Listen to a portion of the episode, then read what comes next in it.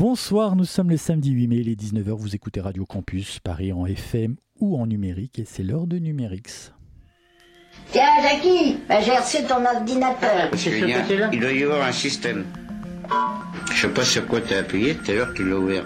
Ah voilà, ça y est, il y a marqué accueil, imprimante, modifier la fiche. Mais ils peuvent pas te faire venir quelqu'un. Annulé. Non mais ça fait rien du tout, ça fait de la musique. Qu'est-ce que c'est, ce bordel là regarde, ça y est, ça y est, c'est bon. Numérix, l'émission qui interroge nos vies numériques dans un monde connecté. Euh, à moins que ce soit l'inverse. Sur Radio Campus Paris. Non, non, non, vous ne vous êtes pas trompé, nous sommes bien samedi et vous écoutez bien Numérix. Et ce n'est pas non plus la bouquinerie que vous écoutez, votre émission littéraire préférée sur Radio Campus Paris. Et pourtant, je vais vous parler d'Edgar Allan Poe, l'écrivain américain, le premier auteur gothique et surtout l'auteur des histoires extraordinaires. Dans une de ses plus fabuleuses, de ses plus fameuses et fabuleuses nouvelles, La lettre volée, un détective cherche désespérément une missive, retourne pour cela une maison, jusqu'au jour où il découvre que la meilleure cachette est de laisser l'objet recherché en évidence. C'est un peu ce que nous avons fait, Emmanuel et moi, aujourd'hui. Depuis bientôt trois ans, Numérix décortique avec ses invités l'impact du numérique sur la vie et sur le monde, et nous n'avons encore jamais parlé de ceux, de celles qui sont peut-être les maîtresses ou peut-être les maîtres de ce monde. Je veux parler bien sûr des codeurs. Longtemps moqués comme des geeks, personnellement j'adore le geek yogurt. Ah, on me dit dans le casque que c'est du Greek yogurt, yaourt grec quoi. Ouais, bof. Bon alors on reprend. Longtemps moqués comme des geeks, et je ne vous prédirai pas du coup ce que j'aime manger, quoique l'avocat c'est pas mal aussi, les codeurs sont une des faces cachées du numérique? Mais qui sont-ils vraiment? Quelles valeurs les animent Existe-t-il comme collectif organisé ou est-il absurde de parler des codeurs en général? Pendant une heure, nous mettons à l'heure à l'honneur celles et ceux sans qui rien de tout ce qu'on raconte depuis trois ans donc ne serait possible. Alors il était temps de leur donner un instant Michel Drucker. Codeur, si tu nous écoutes, merci pour tout. Bonsoir Emmanuel. Bonsoir si proche et si lointaine. Vous avez vu, hein, il y avait des, des, des private jokes pour vous, même si on est un peu éloigné. Oui, tout à fait. Alors, qui Ce sont nos soir, invités alors, euh, pour, euh, pour décoder les codeurs, voilà, moi aussi je sais faire des plaisanteries, nous recevons deux invités, trois invités, pardon. Juliette Anneau, pour commencer, bonsoir. Bonsoir. Merci pour votre invitation. Bonsoir. Bonsoir. Donc Juliette Anneau, vous, avez deux masters qui combinent euh, communication et numérique, euh, un, master de l'IMT Minales et un master, du CELSA. Et vos thèmes de recherche sont, eux, à la croisée de l'informatique, de la sociologie et de la sémiotique. Enfin et surtout, vous venez de publier Je code donc je suis aux presses des mines sur le thème spécifique des femmes et du développement informatique. Alors nous avons également avec nous Antoine Laribaud, bonsoir. Bonsoir. Donc, vous êtes doctorant en sociologie et sciences de l'éducation au laboratoire Experis de Sorbonne Paris-Nord et chargé de cours à l'ENS Lyon.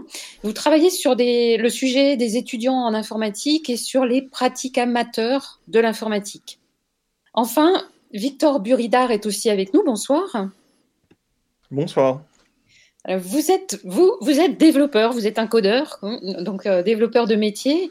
Après avoir euh, été un passionné de, développement, vous êtes un étudiant d'é- d'école de commerce repenti, diplômé de l'école 42. 42, c'est une école qui forme au développement ceux qui le souhaitent, à la seule condition qu'ils aient les aptitudes pour y arriver et pas forcément avec un diplôme. Donc pour commencer, petite colle pour tous les trois. On sait, on s'amuser chez vous vous en êtes rendu compte. Et on aime bien commencer avec des définitions. Est-ce que vous pourriez nous dire, euh, chacun d'entre vous, ce qu'est un, développeur? Est-ce que c'est la même chose qu'un codeur, qu'un programmeur? En commençant par euh, Juliette Anneau, peut-être? Oui, bien sûr. Bah, pour moi, c'est la même chose, développeur et codeur. Après, il y a souvent des anglicismes un petit peu euh, dans le milieu du numérique, mais pour moi, ce serait la même chose. Personne qui va coder. Et alors, qu'est-ce que ce serait un programmeur ou un codeur?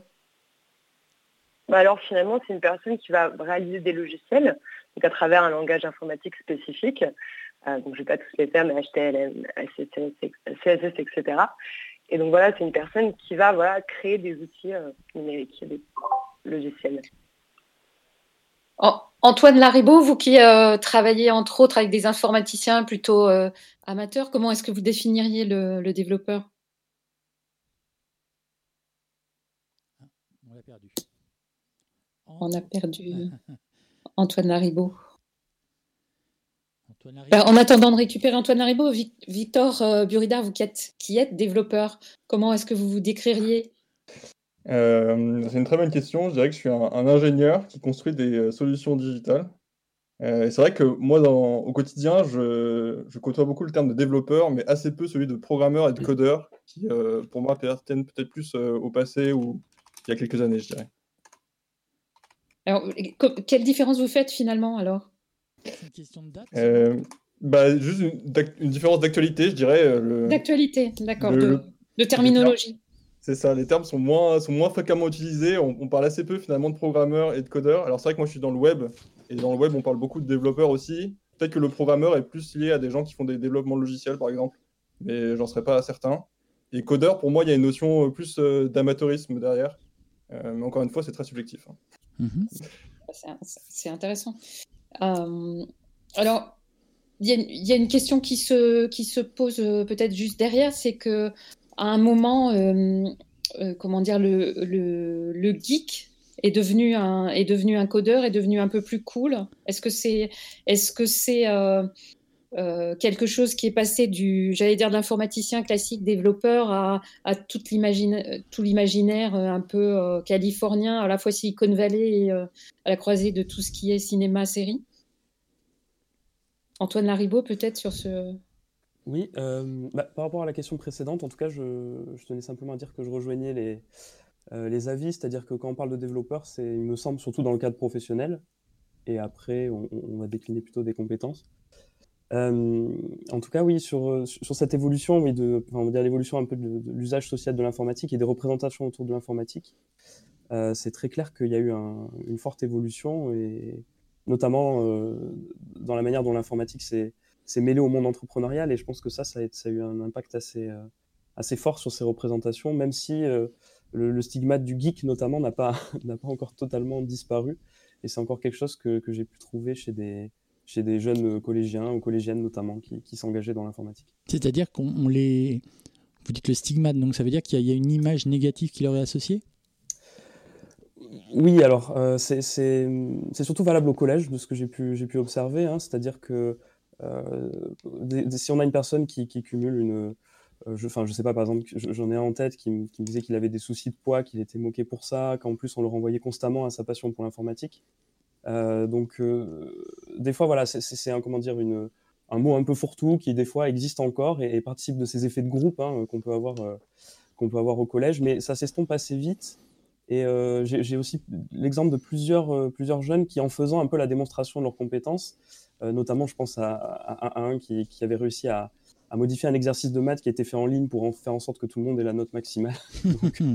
voilà. Euh, typiquement, voilà, il y a des situations comme ça qui font que petit à petit, ce, stigmate est renversé, euh, modifié, se transforme. Et souvent au lycée, euh, comment dire, le, maintenant en 2021, en tout cas, c'est très différent d'avant.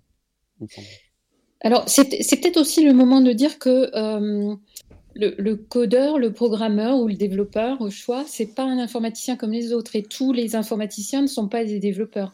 Euh, alors effectivement, vous, par exemple, Antoine Haribo, vous, travaillez plutôt sur le sujet de l'étudiant ou de, l'informaticien amateur.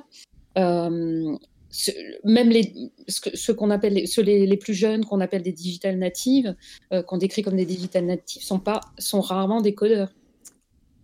Oui, effectivement. Alors ça, c'est un point très important parce que on a, enfin, un imaginaire s'est construit euh, chez beaucoup de personnes autour de cette idée de digital native, mais les, justement la, population que j'ai pu, j'ai pu étudier, euh, de jeunes experts entre guillemets ou experts en devenir, c'est, correspond à, une toute petite fraction en fin de compte des, des, euh, des, jeunes et des, collégiens, des collégiennes.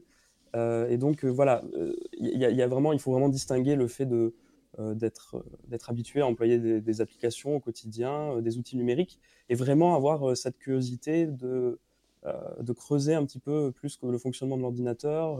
voilà, ça, passe par toute une série de, processus, notamment le fait de devenir un petit peu progressivement, d'occuper un rôle d'expert familial qui va renforcer un petit peu le, voilà, le, le, fait qu'on ait des compétences. Bon, voilà, il y, a beaucoup de choses en fait derrière qui font que oui, on, devient, on devient un programmeur amateur ou un codeur amateur, mais en tout cas, on ne peut absolument pas généraliser ce terme de digital native. Juliette Hano, vous, on peut dire le moment auquel un, codeur bricoleur, un codeur amateur devient un professionnel? Est-ce que quand vous parlez avec des professionnels, dans, le cadre de vos travaux de sociologie, il y a, le, c'est quoi? C'est, le fait de signer un CDI, c'est le fait d'être, euh, d'être payé pour ça? C'est, en même temps, on peut être payé par ses potes pour faire des devoirs. Enfin, à quel moment se fait la bascule? Oui, alors bah, c'est vrai que je pense que déjà l'univers du numérique est très lié à la culture amateur. Et donc finalement, euh, en termes de hiérarchie, on dit souvent qu'on est développeur quand on travaille dans le milieu professionnel. Euh, et en fait, quand j'avais pu faire mes entretiens, on m'avait dit que finalement, avant, on avait un peu une image négative quand on disait voilà le geek, mais que maintenant la figure du développeur est renvoyée à quelque chose qui est beaucoup plus cool entre guillemets. C'est-à-dire que euh, bah, cet imaginaire, il s'est un peu, il a un peu évolué et que de plus en plus, notamment grâce à un petit peu l'imaginaire de la Silicon Valley, etc., il y a un glissement aussi dans l'imaginaire qu'on a. Donc, est-ce que ça, parce que par exemple. Oh, pardon, allez-y. Non, allez-y, allez-y. Non, allez-y. Mais non, parce que. en fait, sur le côté. on voit bien que dans le regard extérieur du savant, du, de, de, de, de l'animateur, ce, ce, changement se produit. Mais est-ce que les, les acteurs eux-mêmes le vivent? Est-ce que c'est quelque chose dont, dont ils ont conscience hein, eux-mêmes? Je ne sais pas si vous faites, des, si vous faites des, travaux, vous faites des interviews avec des, développeurs. Oui, en fait, j'avais interviewé bah, d'ailleurs deux étudiantes de l'école 42 euh, qui finalement me disaient qu'elles avaient remarqué donc, euh, quand on commence à apprendre le code, on va souvent sur des forums aussi pour apprendre, donc c'est vraiment une culture d'échange et de partage, et qu'il y a quand même cette différence entre bah, le codeur amateur et celui euh, qui est expert dans son domaine. Donc ça se voit après je pense que en étant bricoleur, on peut aussi être expert. Ouais, c'est l'expertise qui compte plus que tout. Oui, je pense que oui.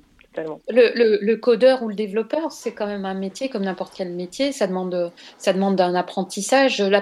J'allais dire, peut-être que 42, c'est presque la preuve. C'est-à-dire que l'idée de 42 au départ, euh, euh, peut-être vous pouvez euh, nous en parler un petit peu, Victor Burida, mais c'est de, justement d'aller chercher des gens qui n'ont pas forcément un bac plus 12 euh, pour devenir informaticien, mais bien au contraire.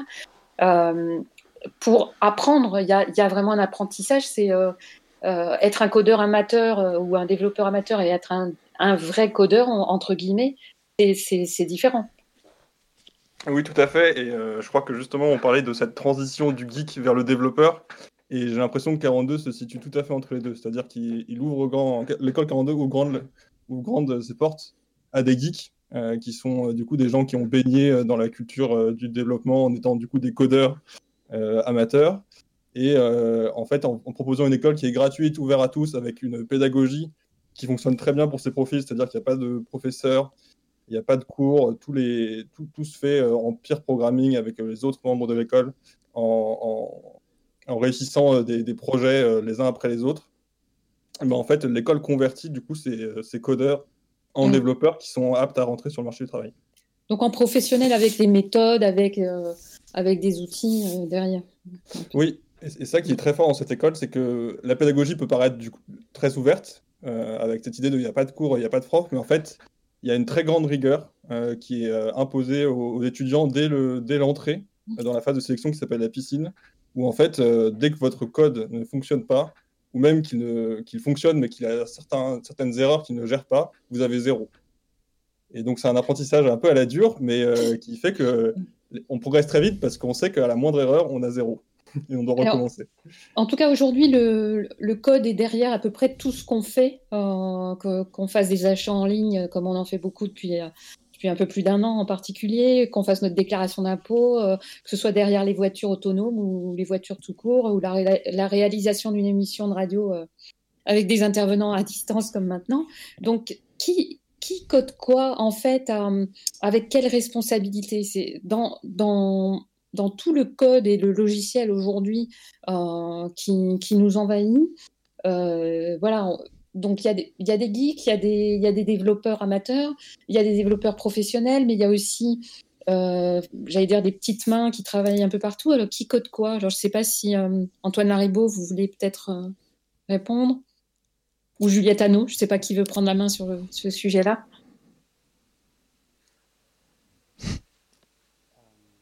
Bon, c'est difficile de répondre.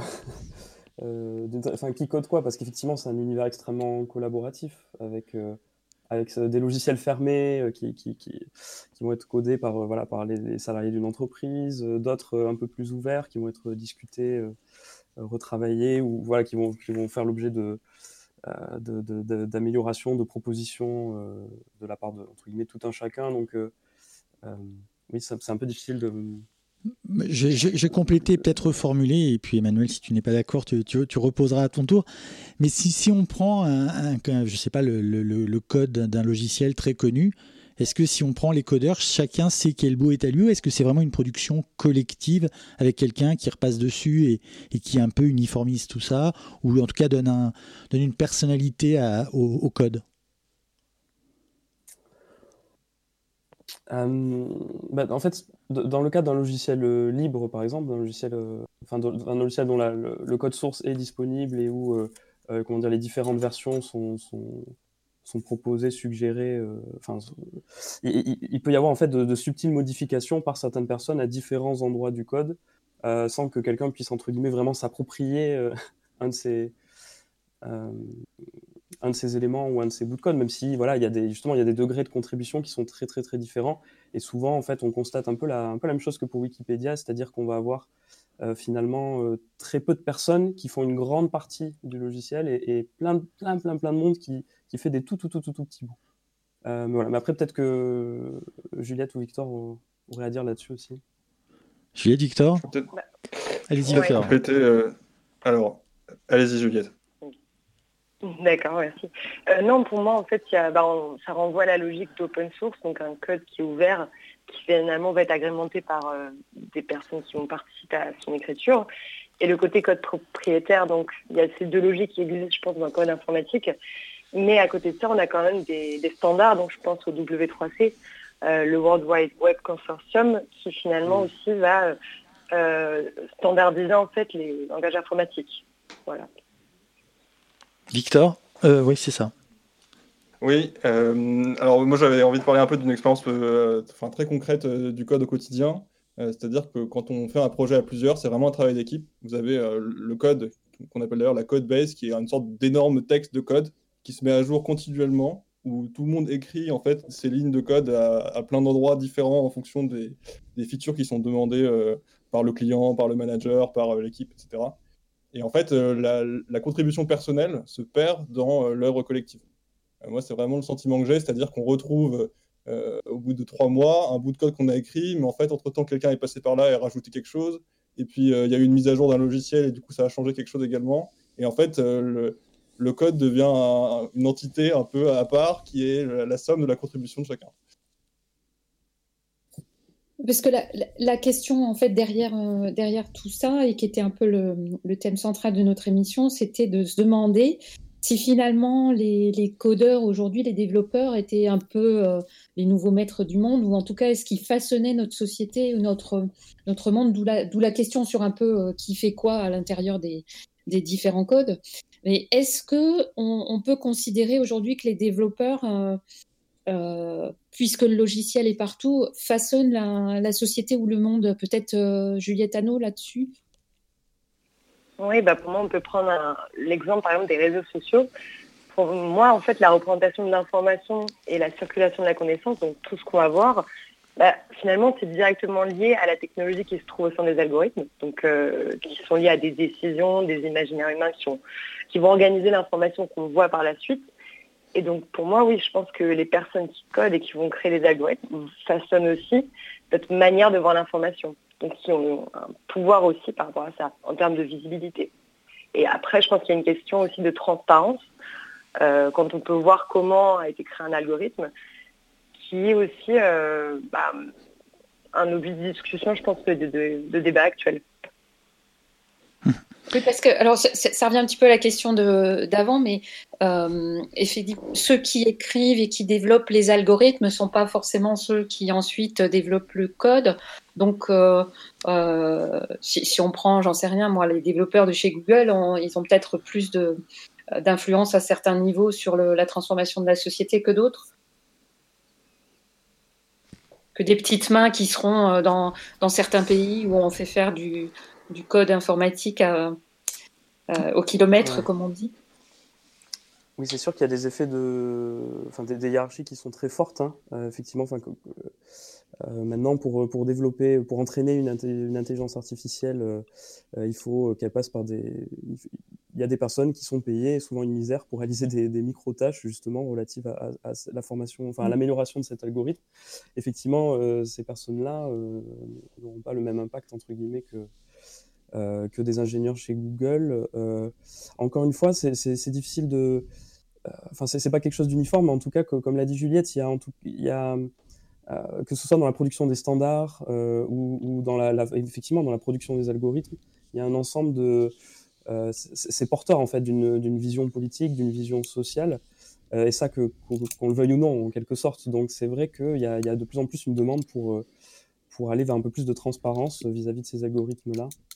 Euh, comme on fait souvent une, analogie avec le langage informatique, le langage, le langage parlé, est-ce que, euh, j'ai envie de dire, qui écrit les langages qu'utilisent les codeurs? Parce que finalement, les codeurs sont contraints par ce langage aussi. Donc est-ce qu'il ne faut pas remonter euh, encore un rang en avant pour, pour aller voir qui a écrit les langages et qu'est-ce qu'il y a dans leur tête pour comprendre le monde dans lequel on vit?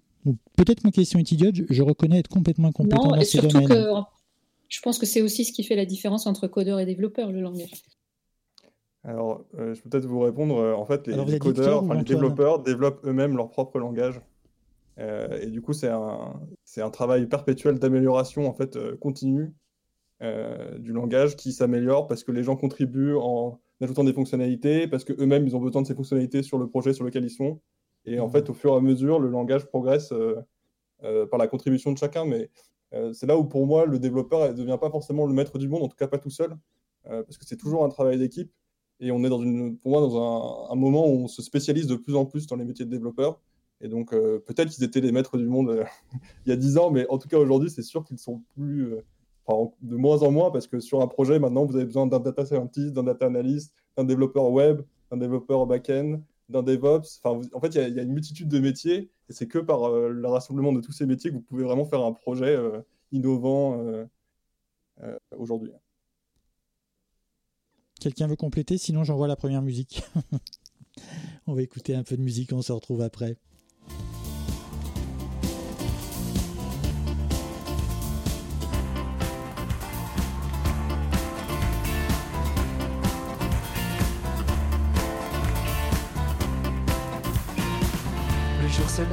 Et j'irai bien chanter avec le merle d'à côté. Déjà les étourneaux volent là-haut, merveilleux nuage d'oiseaux. Oh, mon amour, la belle pour s'aimer, l'aurore dans mon corps fait couler la rosée, le ciel est clair et l'air est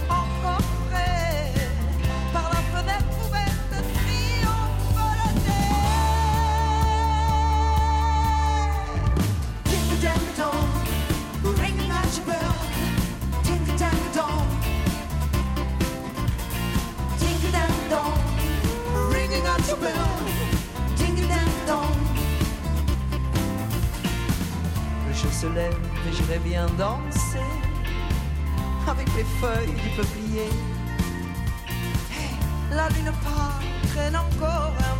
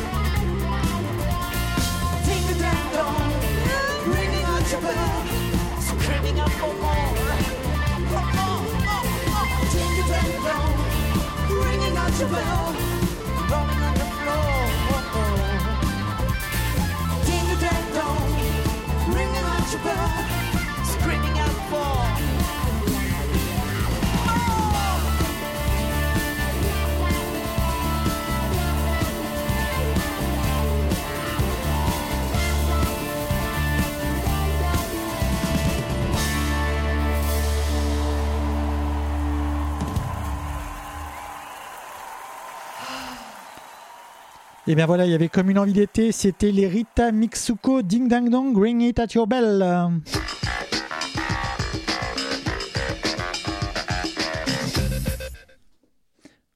On parle toujours code à vous, Emmanuel. on, on- on se retrouve. Faut euh, qu'on arrête de se faire des blagues avec. Oh, pardon. enthousiaste. Euh, donc, le- le- on, on en a parlé un, un tout petit peu, on a évoqué les, les- les algorithmes tout à l'heure, mais l'informatique et le logiciel sont de plus en plus dominés par l'intelligence artificielle. Euh, euh, on, est, dans une, forme de programmation algorithmique complexe de haut niveau. Est-ce que, selon vous, ça change le, portrait du développeur, euh, son rôle et son influence sur la société, peut-être euh, Juliette Anneau Alors oui, totalement. Euh, notamment quand on pense en fait au ce qu'on on appelle les intelligences artificielles sexistes. Euh, je peux vous donner un exemple. Donc, on, a eu en fait plusieurs articles qui sont sortis sur les assistants vocaux euh, qui auraient en fait des, biais sexistes. Et un rapport en fait de l'UNESCO est sorti en fait pour bah, lutter en fait contre ces, biais sexistes dans les technologies, notamment sur les assistants vocaux, Siri, Alexa, etc. Donc voilà, ça pose des, problématiques en fait en termes de mixité dans le secteur du numérique. Et euh, voilà, je pense que c'est- important de voir quel jeu de données on va utiliser pour euh, programmer ces intelligences artificielles et qu'il y a une problématique euh, d'avoir des IA non sexistes, non racistes et finalement éthiques. Il y a cette problématique, je pense, d'é- euh, d'éthique euh, Ça, vous- qui est actuelle aujourd'hui. Ça, vous pouvez peut-être nous, nous le détailler un petit peu. C'est-à-dire que ce que ça change, l'intelligence artificielle, c'est qu'effectivement, il y a plus de biais, vous l'avez évoqué un petit peu. C'est-à-dire que finalement, on retrouve, euh, je veux dire ça rapidement, la personnalité des gens qui vont faire le développement dans le résultat. Et du coup, si on a beaucoup d'hommes qui programment ou beaucoup de blancs ou voilà ou beaucoup de gens de plus de 50 ans, on va retrouver ça dans le résultat et on va se retrouver avec des des, logiciels sexistes ou racistes. Est-ce que c'est ça en fait? Et du coup, ça, donne une force plus importante aux, développeurs? Totalement. Et finalement, c'est pas tant la technologie qui est sexiste en fait, c'est les personnes derrière qui vont programmer, qui ont peut-être, euh, qui sont basées sur des données qui étaient biaisées. Donc, je vous prends l'exemple d'Amazon en fait, qui utilisait une intelligence artificielle euh, depuis 2014 en fait pour trier automatiquement les CV. Et en fait, l'IA donnait systématiquement en fait des mauvaises notes aux candidatures féminines pour les métiers techniques, donc comme euh, développeuse, parce qu'en fait, l'IA utilisait des données récoltées entre 2004 et 2014 et en fait, à cette euh, période, l'entreprise en fait embauchait quasiment que des hommes dans ces métiers. Donc finalement, c'est de la reproduction du sexisme de ces données euh, qui est le résultat de ça. Donc ce qu'on appelle en fait des boucles de ré- rétroaction qui ont été expliquées par la mathématicienne Cathy O'Neill dans son livre euh, sur les algorithmes. Math euh, Destruction 1, c'est ça, je crois. Me souvenir, Ouais, si je ouais, me souviens ça. bien. Euh, Victor Bu- Buridar, justement, vous qui êtes euh, code- développeur, pardon, on, on vous a, on- alors je ne sais pas si vous travaillez sur l'intelligence artificielle, mais en tout cas, c'est des sujets sur lesquels vous êtes sensibilisé dans votre formation? Bah, justement, c'est intéressant parce que je suis développeur et pourtant mon métier n'a pas de lien avec l'intelligence artificielle. Ah. Et, euh, il y a, il y a finalement euh, encore beaucoup de métiers euh, dans le développement qui sont pas liés, en tout cas pas directement euh, à l'intelligence à l'intelligence artificielle, pardon, et notamment le développement web.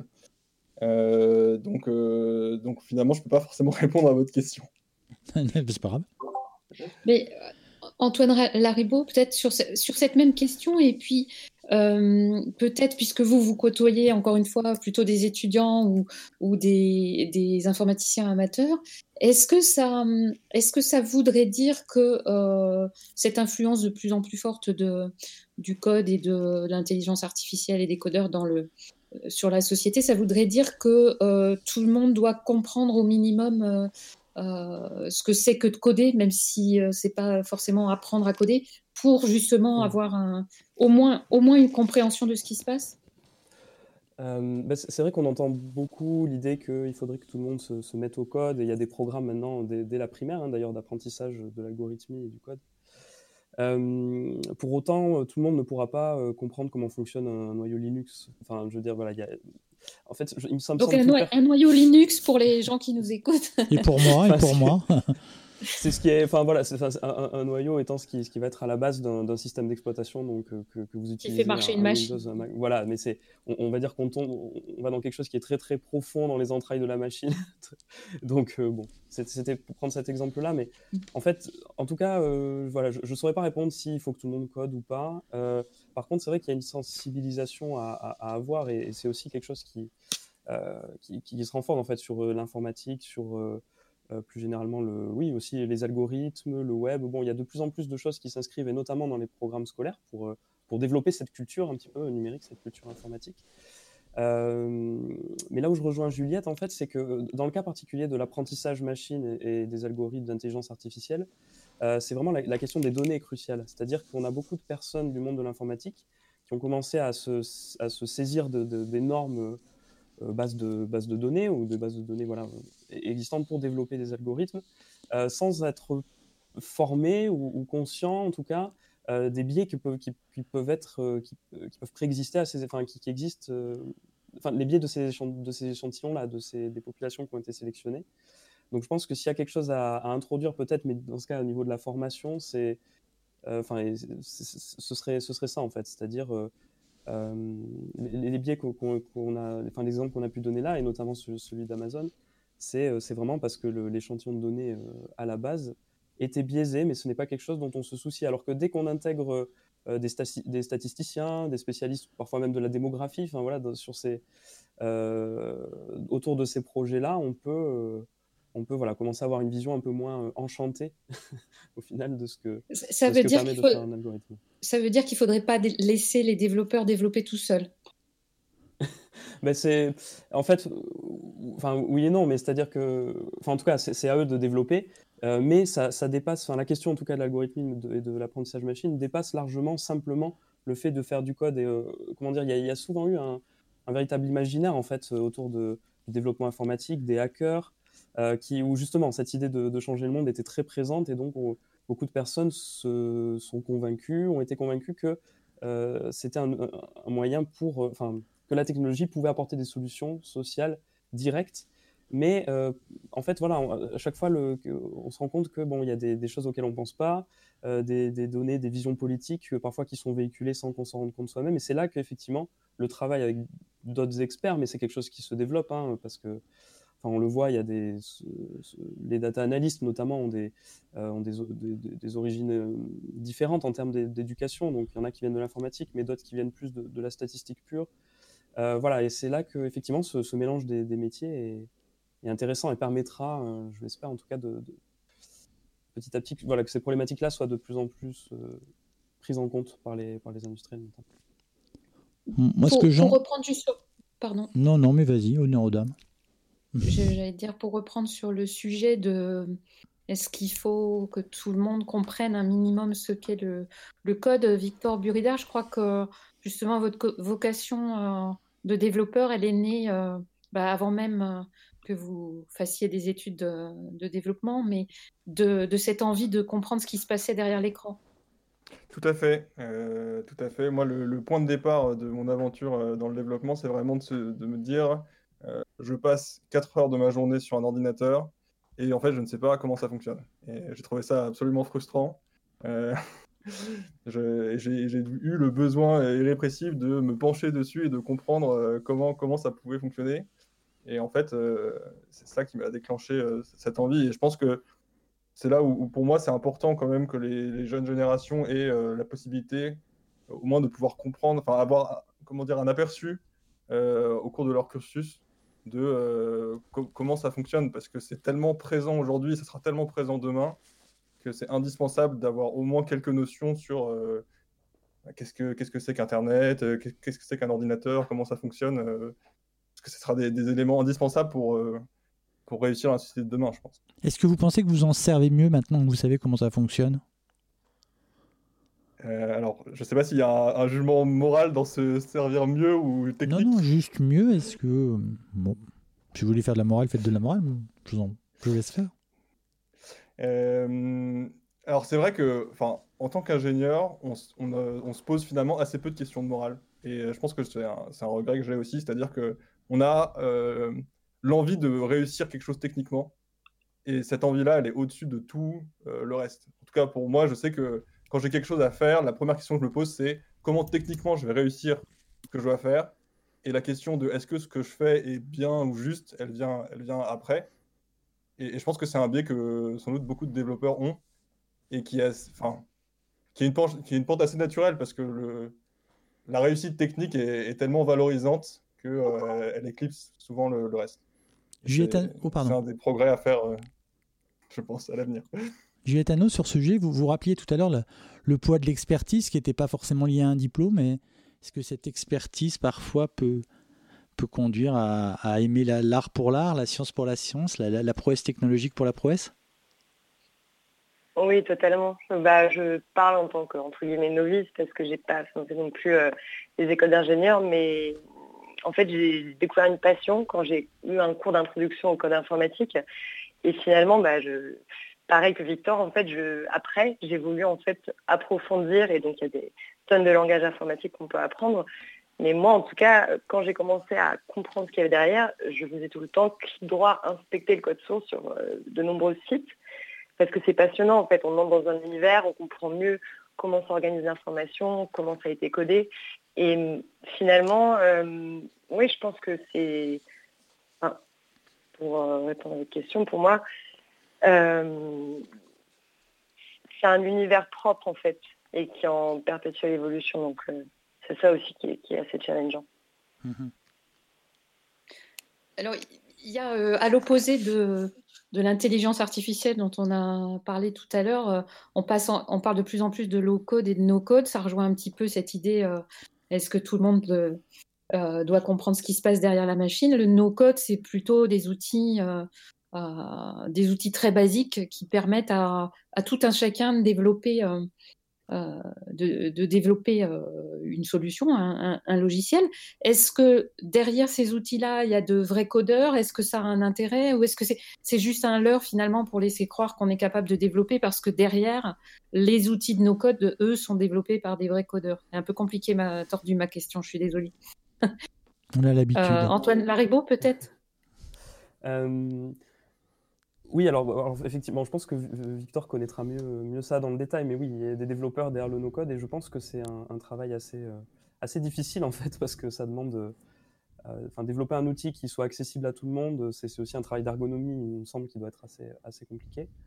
Euh, en tout cas, en fait, voilà, ça n'a pas la même fonction, c'est-à-dire que euh, le fait que des outils un peu no-code sont intéressants parce que ça permet à plein de personnes de se saisir de euh, d'outils numériques, de fabriquer des petites applications, parfois même des, petits jeux vidéo. Enfin voilà, j'ai en tête quelques, euh, quelques outils qui facilitent un peu cet accès à des, des, domaines, des pratiques amateurs qui normalement nécessiteraient quand même de, mettre pas mal les mains dans, le cambouis, dans le code. Euh, voilà, si, ça n'a pas la même fonction en fait. Je pense qu'ensuite, si on veut aller plus loin, euh, pourquoi pas, mais tant mieux en fait s'il y a aussi un public qui ne, ne codera peut-être pas, mais qui pourra se saisir de ces outils-là. Euh, comme c'est déjà le cas d'ailleurs, par exemple, pour, le, pour, pour Internet, hein, euh, pour, le, pour les sites web. Oui. Parce qu'on a des outils qui permettent de développer facilement, finalement, des interfaces qui permettent de, de développer facilement un site web sans être un, un Oui, développeur. Oui, tout à fait. Des, des frameworks comme WordPress, qui, qui est le plus répandu, par exemple, Mm. euh, ont cet avantage de permettre à des personnes, de, par exemple, de créer un site, euh, un site CV euh, ou, voilà, un- une one page qui, sans, euh, voilà, sans avoir forcément à, à apprendre entièrement l'HTML et le CSS. Victor Buridard, peut-être sur ce sujet du, du no-code? Ouais, c'est très intéressant le no-code parce que en fait, c'est une corde raide où il faut faire quelque chose de suffisamment simple pour que ce soit facile à prendre en main et en même temps de suffisamment complexe pour qu'il y ait des fonctionnalités qui soient intéressantes pour que les gens l'utilisent. Et en fait, il y a... le problème, c'est qu'il y a des, des solutions aujourd'hui qui existent et c'est intéressant parce qu'Antoine citait euh, WordPress.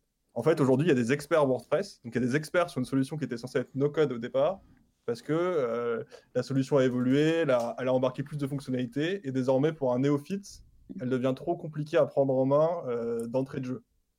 Euh, et du coup, c'est assez intéressant de voir que le, no-code qui voulait être une solution, justement, une porte d'entrée pour accéder au code, avec la, la complexification des outils à laquelle on assiste aujourd'hui, bah, en fait, on retombe en fait dans une nouvelle forme de programmation, alors qui est quand même plus simple, euh, avec des dashboards, avec des outils intégrés. Mais on retombe dans une nouvelle forme de programmation avec des nouveaux experts, avec des formations, avec euh, enfin, tout le même système qui se, qui se met en place euh, par-dessus. Eh bien, on va écouter un. Ah, pardon, allez-y. Ah ben non, alors on va écouter un peu de musique. Je croyais que quelqu'un voulait parler.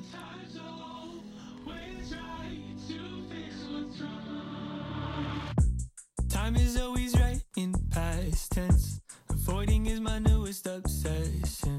Started with the right intentions, but left them on the shelf. So tell me how to live in tension. Cause every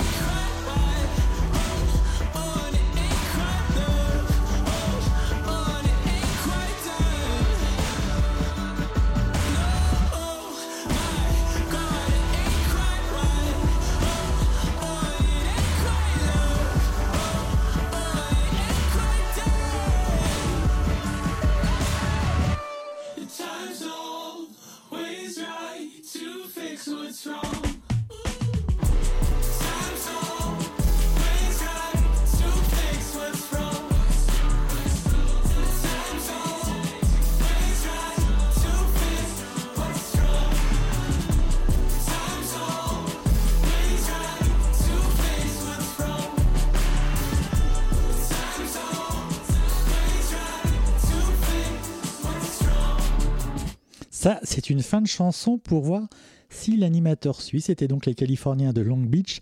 Half Alive, what's wrong? La question que tout le monde se pose bah, depuis 18 mois environ. Numérix, une exploration au cœur des humanités connectées, un jeudi par mois, sur Radio Campus Paris. Et maintenant, on va retrouver un moment qu'on avait un petit peu oublié et c'est bien dommage. C'est la lecture de Christophe aujourd'hui, L'étrange vallée d'Anna Wiener aux éditions Globe. Dans de très rares moments de méchanceté gratuite, mes collègues de l'équipe Solutions affirmaient en riant que le CIO avait monté sa start-up pour se faire des amis. Il avait rempli ses bureaux de jeunes hommes de son âge, séduisants et à l'aise en société. Il cherchait à prendre sa revanche sur ses années de lycée, affirmait-il, bien qu'aucun d'entre nous ne l'ait jamais entendu évoquer cette période de sa vie. Si cela se trouvait, il avait été le roi de sa promo au bal de fin d'année. Malgré tous nos efforts, nous n'étions pas ses amis. Nous étions ses subordonnés. Il retoquait systématiquement nos idées et nous passait un savon en entretien individuel, nous faisait miroiter responsabilités et prestiges pour nous retirer le tapis sous les pieds, sans autre forme d'explication. Il était aussi capable de traiter les gens par le mépris. Il contrôlait nos moindres faits et gestes et il pouvait se montrer rancunier. Nous nous sentions inutiles, incompétents.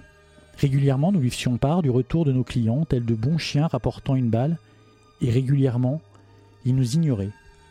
Certains de mes collègues s'étaient vus interdire par leur partenaire de parler du CIO en dehors du bureau. Cela coûtait cher de travailler avec quelqu'un comme lui. Au moins trois de mes collègues se rendaient chaque semaine chez le psy rien que pour en parler. Il va sans dire qu'il ne leur retournait pas le compliment. Certains d'entre nous ont émis l'hypothèse qu'il avait le rêve secret d'une entreprise entièrement libre-service. Je parie qu'il préférerait avoir des milliers et des milliers de clients qui nous paient 150 dollars par mois plutôt qu'un seul client à un million de dollars, a dit un ingénieur commercial. Quand on a un client à un million de dollars, on est obligé de l'écouter. Comme moi, mes collègues de l'équipe Solutions se mettaient en quatre pour l'impressionner. Nous avions rarement l'occasion de voir son sourire, qui était pourtant très beau. C'était toujours une joie de le faire rire, de fendiller son armure. Nous l'avions déjà vu heureux, nous savions qu'il avait des amis proches rencontrés pour la plupart lors de son stage à l'accélérateur de start-up. Nous avions fêté tous ensemble les 5 ans d'existence de sa boîte sur le rooftop de son immeuble où son associé technique et lui s'étaient échangés leur part de gâteau comme de jeunes mariés. Sa personnalité nous fascinait, nous avions envie de le comprendre.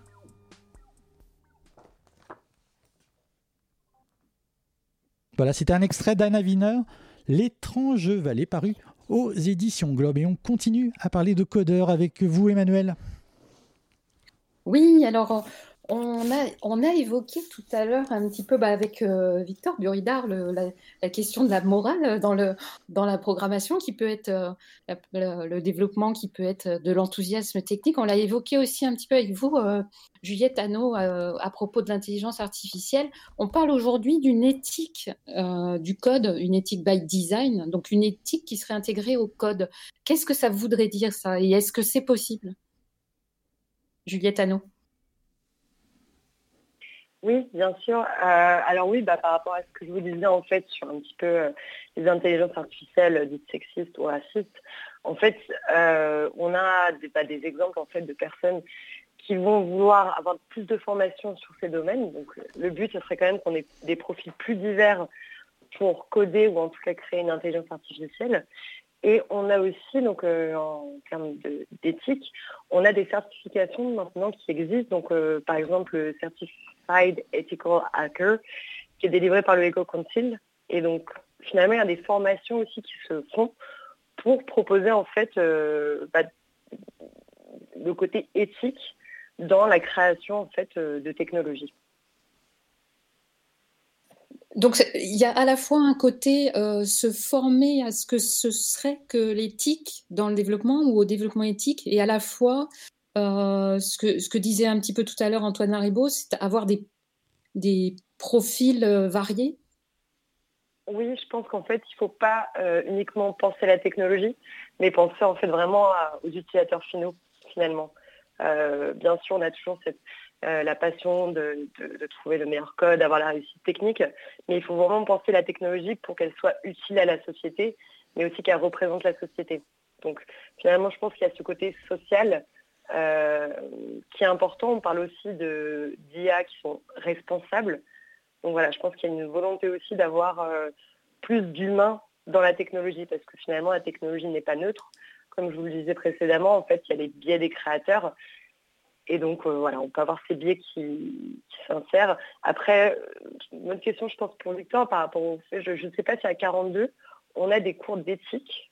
Euh, je- ça, je ne sais pas du tout. Victor, vous aviez l'air de dire que non, tout à l'heure vous aviez l'air de regretter, mais j'ai peut-être mal compris. Ah Oui, tout à fait. euh, je pense que c'est effectivement un enjeu à l'avenir. Euh, alors, pas forcément pour, enfin, aussi pour l'école 42, mais comme je le disais tout à l'heure, euh, le métier de développeur met euh, avant tout aujourd'hui la, la réussite technique euh, avant les considérations morales. Et euh, c'est vrai qu'à 42 aujourd'hui, à ma connaissance, il n'y a pas de formation sur l'éthique.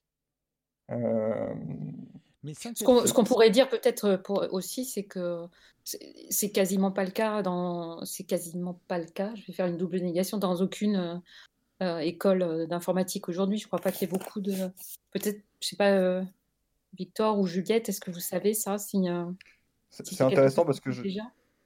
En fait, j'ai un double cursus en école de commerce et en école d'ingénieur. Et pour le coup, en école de commerce, j'ai eu euh, des cours euh, sur euh, de la responsabilité durable, environnementale, et- etc. Et du coup, je pense que c'est un, mouvement qui est en cours et qui va arriver sans doute dans les écoles d'ingénieurs à l'avenir, puisqu'il est déjà présent dans les écoles de commerce. Mais est-ce que vous, entre vous, vous en parlez? Avec vos, vos, collègues, vos alter ego Est-ce que c'est une question qu'on peut aborder ou pas? Oui, bah, cette question, moi j'ai eu régulièrement avec des collègues, des amis, cette, euh, cette question sur euh, euh, la réussite technique avant euh, la morale, et c'est presque une blague entre nous de se dire euh, demain je peux, euh, développer un, un missile et je peux être euh, et vraiment très content de la performance de mon missile parce que ça sera le missile le plus optimisé qui ira le plus vite, qui ira le plus loin. Et en fait, on, on déconnecte complètement euh, la prouesse technique de euh, la finalité euh, du produit. Mais ça, c'est pourquoi c'est Euh, par- pardon, c'est parce que le langage informatique est, est- est abstrait et que donc on, on sait pas peut-être, on n'a peut-être pas forcément conscience tout le temps de ce qu'on fait. C'est la passion de la technologie aussi? Oui, il y, a- y y sans doute plein de facteurs. Moi, c'est vrai que j'ai le nez dedans, du coup, j'ai un peu du mal à prendre du recul par rapport à ce que je fais, mais je, je- c'est vraiment partagé, je pense, par beaucoup de développeurs, parce que, comme je vous le dis, c'est une, discussion qu'on a, que j'ai déjà eue plusieurs fois avec, euh, avec des amis et des collègues, effectivement. Antoine Laribaud, peut-être vous qui voyez des, des étudiants et des informaticiens amateurs? Euh, oui, alors je, je sais que c'est quelque chose qui se développe beaucoup dans les, dans les formations type euh, bah, les, les masters en intelligence artificielle, euh, comme à Télécom Paris ou, Mm. ou au Mines, etc. Donc effectivement, enfin, c'est une question qui maintenant est très se diffuse. hein, dans tous les cas, il y a des efforts qui sont et des initiatives qui sont faites pour ça, mais là-dessus, je pense que Juliette aura certainement plus de, plus de détails.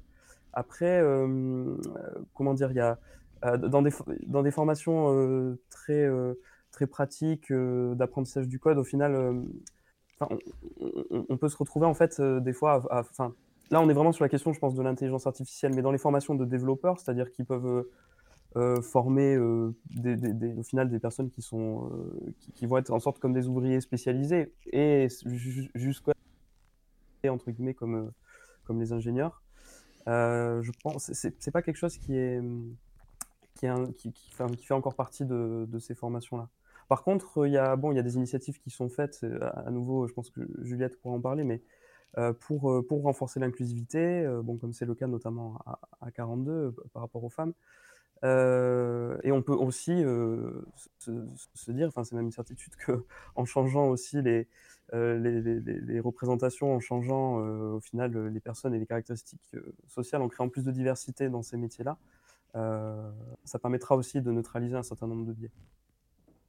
Alors, pour, euh, euh, aller rapidement sur la, dernière question, il y a des, passer de l'éthique à la, politique, presque il y a des codeurs dont vous avez parlé euh, les uns les autres, qui sont les hackers. Euh, ils sont un peu soit les super-héros, soit les, super-vilains. Donc, on, en connaît des célèbres comme Edward Snowden, Edward Snowden ou Julian Assange. Est-ce que euh, ça, ce sont des codeurs qui ont une influence directement sur, la société, qui, l'ont volontairement? C'est quoi les, hackers, si on, veut décrire ça aujourd'hui? Quel, est leur rôle? Alors peut-être Juliette euh, Et vous avez une minute pour répondre. Alors peut-être en deux points. Euh, pour moi, il y a les hackers qu'on appelle les, cha- les chapeaux blancs. Donc c'est plutôt les hackers éthiques qui vont euh, plutôt regarder les résoudre les failles de sécurité et plutôt faire ça pour le bien collectif plutôt que leur propre intérêt personnel. Et on a les chapeaux noirs, donc on appelle ça les hackers, euh, qui vont plutôt bah, exploiter les vulnérabilités des systèmes informatiques pour avoir, bah, pour gagner de, de l'argent, ce qu'on appelle les ransomware, etc. Et donc là, c'est plutôt pour porter préjudice à une cible. Et c'est vraiment un intérêt personnel. Donc pour moi, il y a déjà ces deux, ces deux catégories. Mais hacker, pour moi, c'est un état d'esprit et ça dépend de la finalité euh, de la personne. Antoine Laribaud, en un mot? Euh, oui, bah effectivement, il y a contre cette image euh, de, de- de- du hacker méchant avec sa cagoule comme ça qui pirate, euh, on ne sait quelle, quelle base militaire américaine. Bon voilà, effectivement, il y a, il y a ces différents degrés de, euh, enfin ces différents rapports voilà à l'informatique. Et puis, euh, comme le disait euh, justement Juliette Hano, euh, euh, en disant que c'est un état d'esprit, oui, il y, a, en fait du hacking beaucoup plus ordinaire, c'est-à-dire que maintenant dans, les Fab Labs, dans certains hackerspace, euh, dans ces lieux un petit peu collabora- collaboratifs. Euh, c'est en fait, euh, on parle de hacker au sens de, culture du bidouillage en fait, du faire, euh, donc voilà, de se lancer sur des petits ou gros projets euh, collectivement ou seul, guidé par en fait cette, cette curiosité, cette envie un peu de, démonter euh, les dispositifs. Merci beaucoup. On ne saura pas malheureusement si Victor Buridard était lui-même un hacker. Tant pis. Merci Emmanuel d'avoir été avec nous. Merci d'avoir supporté mes hésitations par moment. Merci donc à Juliette Anneau, Antoine Laribaud, Victor Buridard d'avoir été avec nous ce soir pour Numérix, qui a été préparé par Emmanuel, présenté par Christophe Emmanuel. Elle était réalisée de main de maître par Elliot. On se retrouve le 28 mai, le vendredi 28 mai à 20h dans 4 semaines. Ça sera le joli mois de mai, ça sera même la fin. D'ici là, portez-vous bien. À bientôt sur Radio Campus Paris. Bonne soirée et codez bien.